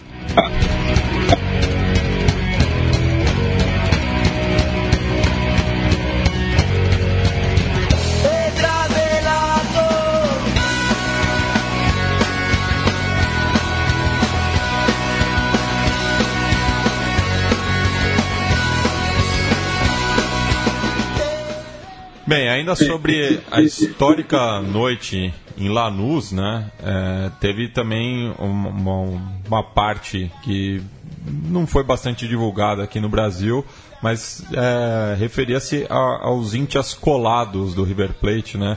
Aqueles que compraram a, a, as entradas é, de para a torcida do Lanús e acabaram sendo é, descobertos né, pelo, pelos torcedores locais, né, Léo? Pois é, então, Mati, como a gente já tinha conversado na semana passada, existia essa preocupação dos dirigentes do Lanús com relação aos torcedores do River que tinham comprado entradas que eram para a torcida do Lanús. E na entrada do estádio, lá na Fortaleza, barras do Lanús, eles estavam promovendo uma espécie de vestibular. Eles perguntavam para os torcedores, chegavam alguns dados históricos do clube ou então eles pediam que os torcedores mostrassem algum artigo, alguma vestimenta que tivesse é, a, o símbolo, as cores do Lanús. Inclusive, depois do primeiro gol do River Plate, teve uma confusão atrás do gol que fica, não do gol da Barra Brava, onde fica ali a, a Barra 14, né? Mas do outro lado teve uma confusão porque foram descobertos ali três torcedores do River, um inclusive, foram, um, inclusive foi hospitalizado, já, já saiu, mas teve traumatismo craniano, três torcedores de, se eu não me engano, de Vicha Devoto. E Urquiza. teve esse problema, uma espécie de vestibular foi, foi imposto pela Barra Brava do Lanús na entrada da, da arquibancada. É, e uma, uma, situação bastante grave, né? E que lembra é, um pouco o que aconteceu no, no clássico cordobês no semestre passado, no qual é, um um suposto torcedor infiltrado do, do, do Tajeres foi jogado da, da tribuna Willington é, e acabou falecendo, mas depois descobriu-se, a gente até repercutiu aqui, né, que o, o, o, o, rapaz em questão, ele tinha identificado o assassino do irmão dele que estava na, na, tribuna e esse criminoso é, que, que fez essa acusação de que ele torceria para o quadro rival, o que, claro, não justifica. É, a gente chegou a tratar na época, né? Até foi é uma loucura, porque eu, eu, lembro que a reflexão que se fez na época era que em que mundo nós vivemos, né? Que quer dizer então que agora para você é uma arma, né? Você chega no, numa tribuna, você não gosta de alguém, você fala ali no meio da arquibancada, fulano torce para o outro time, aí todo mundo de repente tem que te agredir só porque alguém disse que você não é palmeirense, não é corintiano, não é são paulino, não é santista, enfim. Tremenda loucura isso. O que mostra também, né, que esse argumento da torcida única de acabar com a violência é uma grande bravata, né? Tanto é que a gente até repassou os números aqui, que desde 2013 as ocorrências fatais acabam, é, continuam acontecendo na Argentina. Léo, outra notícia também que repercutiu bastante na, na, Argentina foi em relação a um jovem de 20 anos é, que foi é, detido pela Polícia Federal porque no Twitter ele tinha postado a, a seguinte é, uma referência a uma, uma, música de arquibancada, né? Que Macre te vamos a matar, no te va a salvar Nila Federal. É, como esse caso tem sido encarado aí na Argentina? Pois é, é realmente aconteceu e na verdade é, gerou uma indignação por parte total né, da, da sociedade, porque é, é Sim, o Twitter hoje ele dá voz a todo mundo e de repente, não só o Twitter, mas todas as redes sociais, o, o jovem se expressou de uma maneira uh, que ele achou adequada para o momento e foi preso por causa de uma de uma de uma coisa que é usual, né? Você vai num, num churrasco e todo mundo está cantando isso, você vai num, na, na, na, tribuna todo mundo está cantando isso. O fato de você cantar isso não quer dizer que você vá fazer isso. Ou seja, existe uma, uma, uma diferença muito grande. Mas ele foi realmente ele foi detido, a sociedade argentina foi totalmente contra, porque é, é um tipo de repressão é, imposta pelo, pelo, pelo atual governo. Mas eu digo já para você aqui que se o Macri fosse preocupar com todo mundo que diz isso sobre ele, ou que diz, por exemplo, aqui a, a moda agora é dizer que o Macri é gato, né? Gato aqui na, na, na, na Argentina ele tem, um, ele é um, tem uma linguagem, um sentido meio pejorativo, né? Como é quase um insulto, mas um pouquinho mais leve, talvez.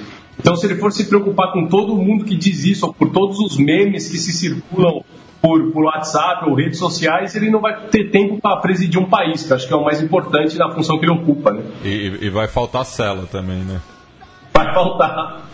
É, e outro condenado também foi o Guilhermo Moreno, né, que foi ex-secretário de Comércio Interior durante o kirchnerismo e que foi um dos é, responsáveis né, pela campanha Clarim Mente, inclusive é, contando com a, o apoio, né, entre aspas, da, das torcidas de tanto a, a, a La Doce quanto Los Borrachos del Tablón. Pois é, a, na, aqui na Argentina também está se vivendo uma. Um, uma está tentando se colocar panos limpos tudo que foi o governo anterior, o governo da Cristina, até mesmo era uma das promessas de campanha do, do governo de Maurício, do, do, do, candidato Maurício Macri. Existe um clima de revanchismo aqui. Inclusive hoje o Amado Budu também está nas pautas dos principais jornais com, com algumas declarações que ele tem feito sobre os tempos dele no governo passado.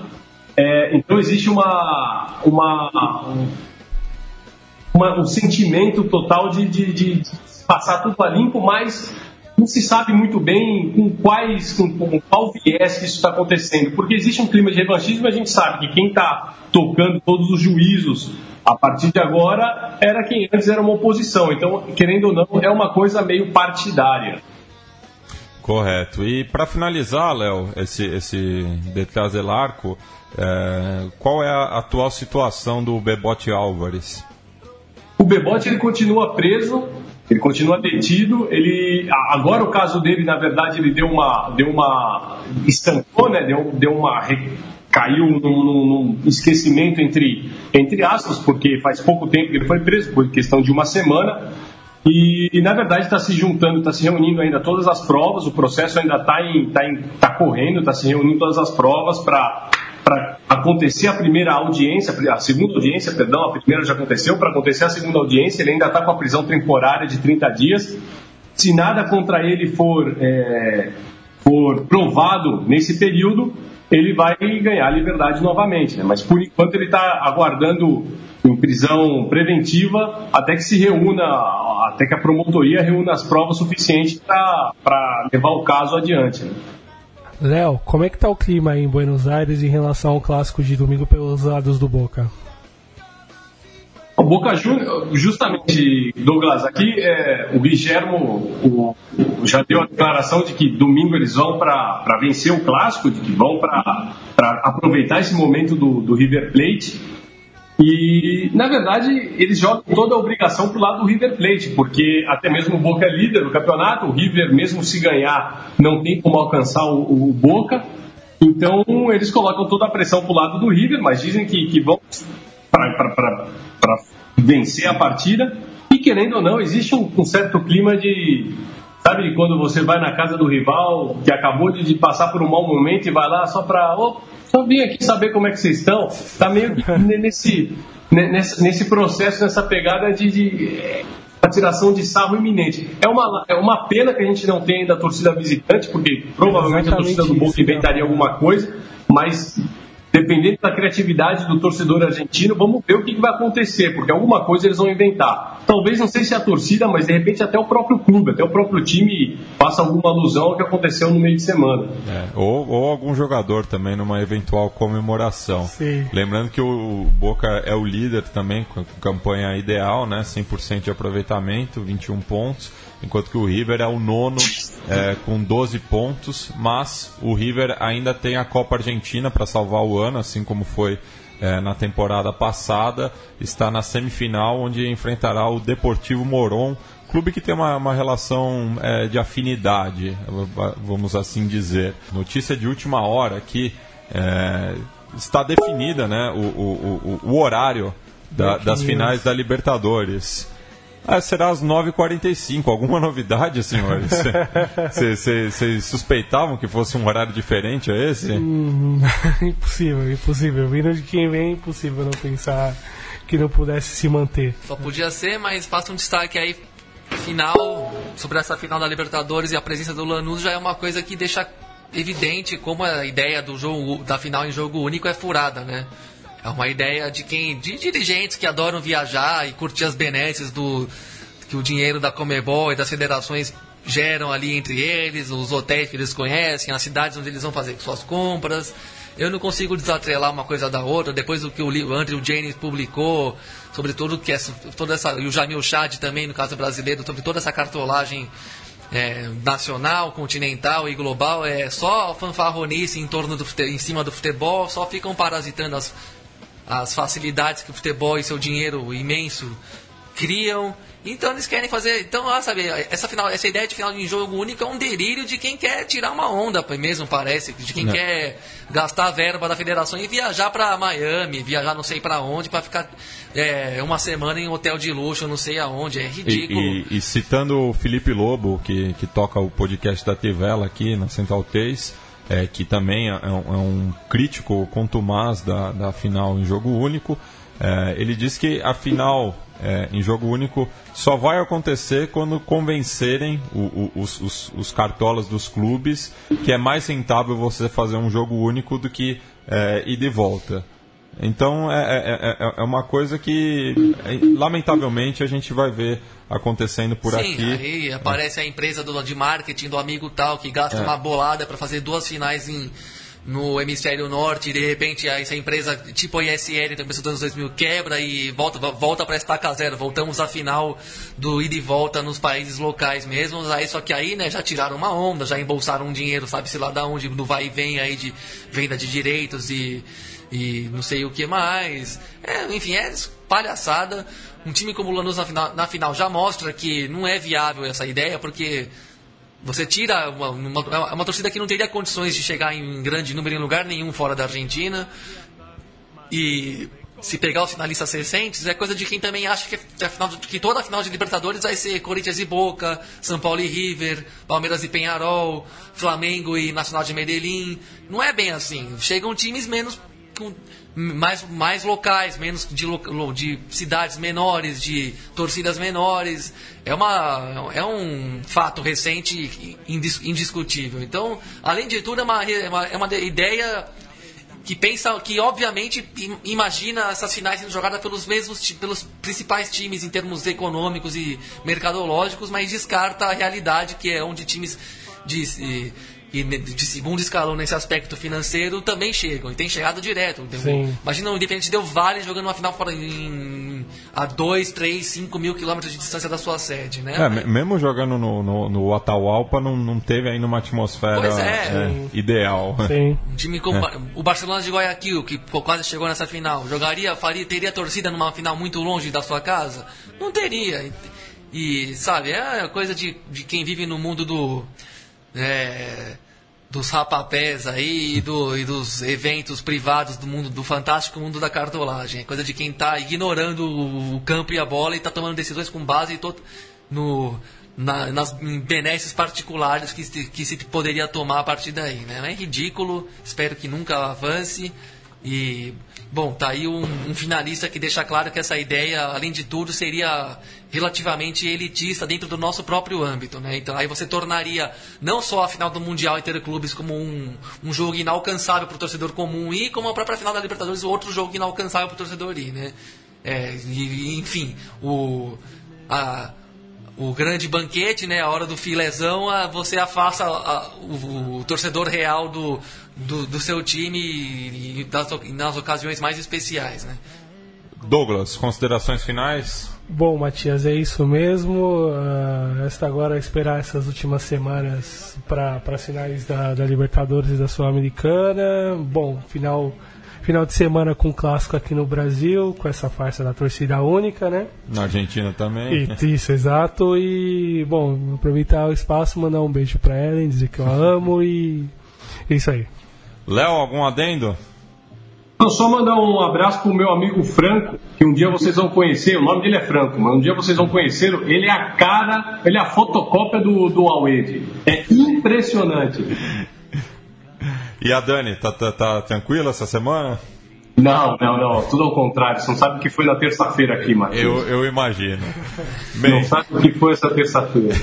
e a gente vai encerrar o programa com mais uma despedida. Afinal, a cantora argentina, famosa pelos boleros, a Maria Marta Serra Lima, faleceu ontem, justamente no dia de finados. É, e a gente vai ouvir uma, um tema que ficou famoso na voz dela, um bolero, cantado com, é, com acompanhamento musical do, do trio mexicano Los Panchos, é, que chama Los Enamorados, é, que ganhou é, as arquibancadas pela América Latina e ficou famosa aqui no Brasil no final dos anos 90, para a nossa geração, numa versão em português do cantor Daniel, vocês vão reconhecer a melodia. Então, dito isso, Hasta! Cualquier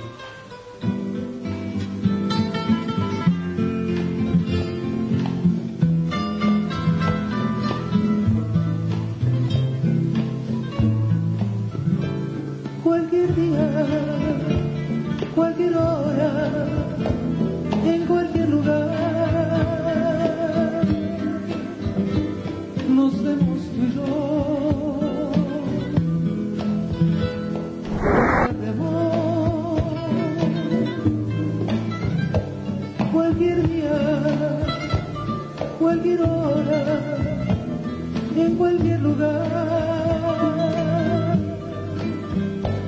Nos vemos tú yo para hablar de amor, recordando un pasado de felicidad. Los instantes que juntos pasamos y amor nos juramos revivir los momentos de sueño y de pasión, de palabras locas que dijo el corazón. Ay, amor, yo pudiera abrazarte ahora,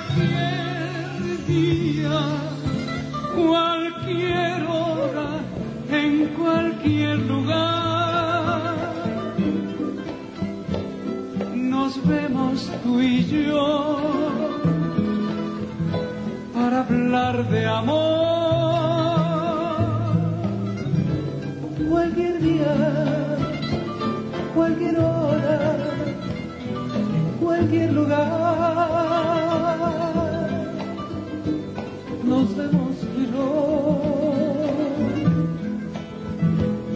para hablar de amor, olvidarnos del mundo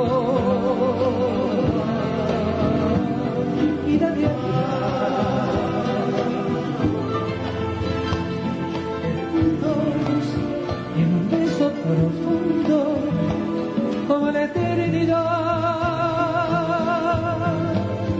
Y después del amor decir,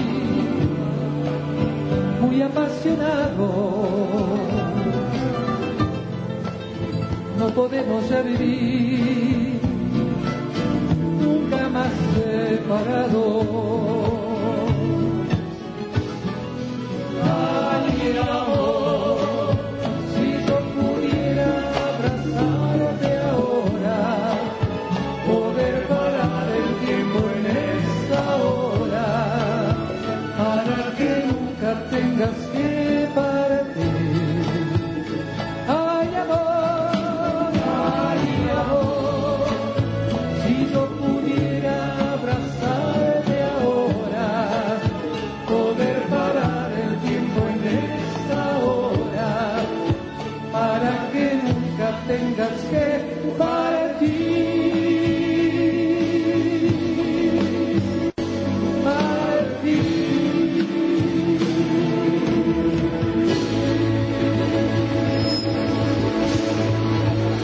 Você ouviu uma produção da Central 3. Para ouvir a programação completa, acesse central3.com.br.